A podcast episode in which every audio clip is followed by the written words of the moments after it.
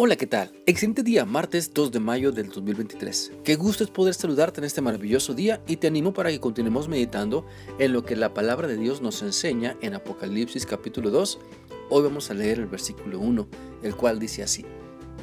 Escribe al ángel de la iglesia de Éfeso, yo sostengo las siete estrellas en mi mano derecha y camino entre los siete candelabros de oro. Pon atención a lo que te voy a decir. Por medio de este pasaje de la Biblia, podemos darnos cuenta que siempre Cristo tiene algo bien importante que mostrarnos sobre su voluntad y sobre los ajustes que debemos hacer a nuestra vida. Nuestro Señor ha escrito su palabra inspirando a muchas personas para que hoy podamos tener la Biblia, su revelación, la cual nos dice su voluntad y debemos tener, por lo tanto, en alta estima todo lo que Él nos ha revelado en su palabra. No debemos considerar que el mensaje de la Biblia es un mensaje muy general y no aplicarlo de manera personal. No debemos pensar que lo que la Biblia dice está bien para cierto tipo de personas con ciertas necesidades especiales. Más bien, lo que Dios nos dice es relevante, es importante para cada uno de nosotros. Cristo quiere, quiere darnos y tiene un mensaje especial para ti y para mí. Y necesitamos atrevernos a leer, estudiar, meditar, memorizar lo que la Biblia dice para descubrir mejor y, de mejor manera cómo aplicar su palabra a nuestra vida. ¿Te has dado cuenta entonces que todo lo que te estás perdiendo o de todo lo que te estás perdiendo cada vez que dejas de abrir tu Biblia para leerla, para estudiarla, memorizarla, aplicarla a tu vida?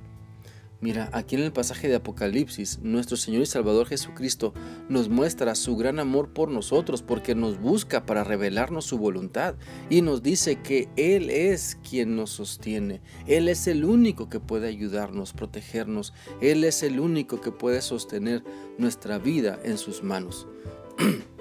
La Biblia dice en Isaías 41:10 lo siguiente, no temas porque yo estoy contigo no desmayes, porque yo soy tu Dios que te esfuerzo. Siempre te ayudaré, siempre te sustentaré con la diestra de mi justicia. Es importante entonces aprender a depender aún más de nuestro Señor Jesucristo. Y hay que aprender a ser pacientes mientras esperamos que sus promesas se cumplan en nuestra vida, mientras nos esforzamos también en hacer su voluntad, porque la desesperación, sabes, está tocando a la puerta de nuestra vida.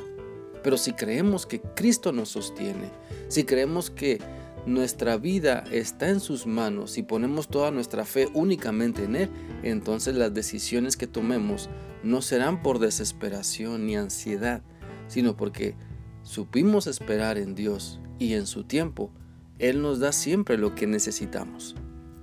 Por lo tanto, quiero animarte a creer que tu vida está en manos de Cristo y que nada en tu vida escapa de su voluntad.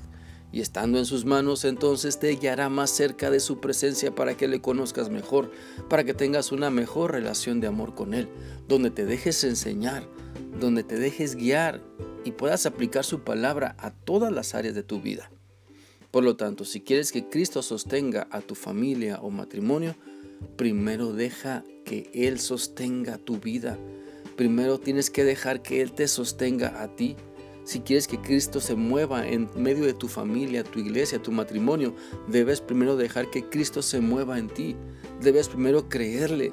Debes primero dejar que sus enseñanzas se vuelvan una realidad en tu vida para que el cambio que quieres para los demás primero se refleje en ti.